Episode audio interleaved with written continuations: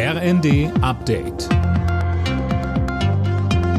Stündlich neu. Auf den Punkt informiert. Ich bin Imme Kasten. Guten Abend. Die Terrororganisation Hamas hat sechs weitere Geiseln an das internationale Rote Kreuz übergeben. Israel entließ im Gegenzug weitere palästinensische Häftlinge. Laura König. Die seit vergangenem Freitag geltende Feuerpause war um einen Tag verlängert worden. Ob sie fortgesetzt wird, ist noch offen. Unterdessen hat sich die Hamas zu einem Schusswaffenangriff heute Vormittag in Jerusalem bekannt. Die Terroristen rufen außerdem zu einer Eskalation auf. Bei dem Angriff waren mindestens drei Menschen getötet worden. Die beiden Angreifer wurden von Sicherheitskräften erschossen.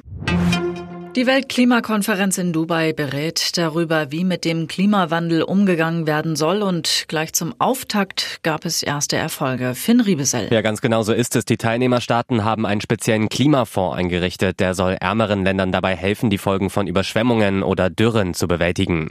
Deutschland hat bereits 100 Millionen Dollar für den Fonds zugesagt, ebenso wie die Vereinigten Arabischen Emirate. Zwei Wochen lang geht die Konferenz mit Fachleuten, Ministern und Staatschefs aus aller Welt. Dabei geht es auch um den Ausstieg aus fossilen Brennstoffen und den Ausbau von erneuerbaren Energien. Die Klimapolitik der Bundesregierung ist teilweise rechtswidrig. Das hat das Oberverwaltungsgericht Berlin-Brandenburg entschieden und es verpflichtete die Ampel, sofort Programme für die Bereiche Verkehr und Gebäude auszulegen. Die Entscheidung wird nun geprüft, hieß es aus Regierungskreisen.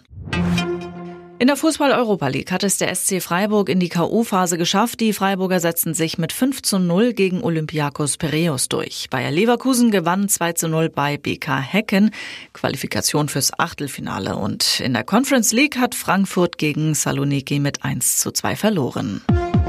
Alle Nachrichten auf rnd.de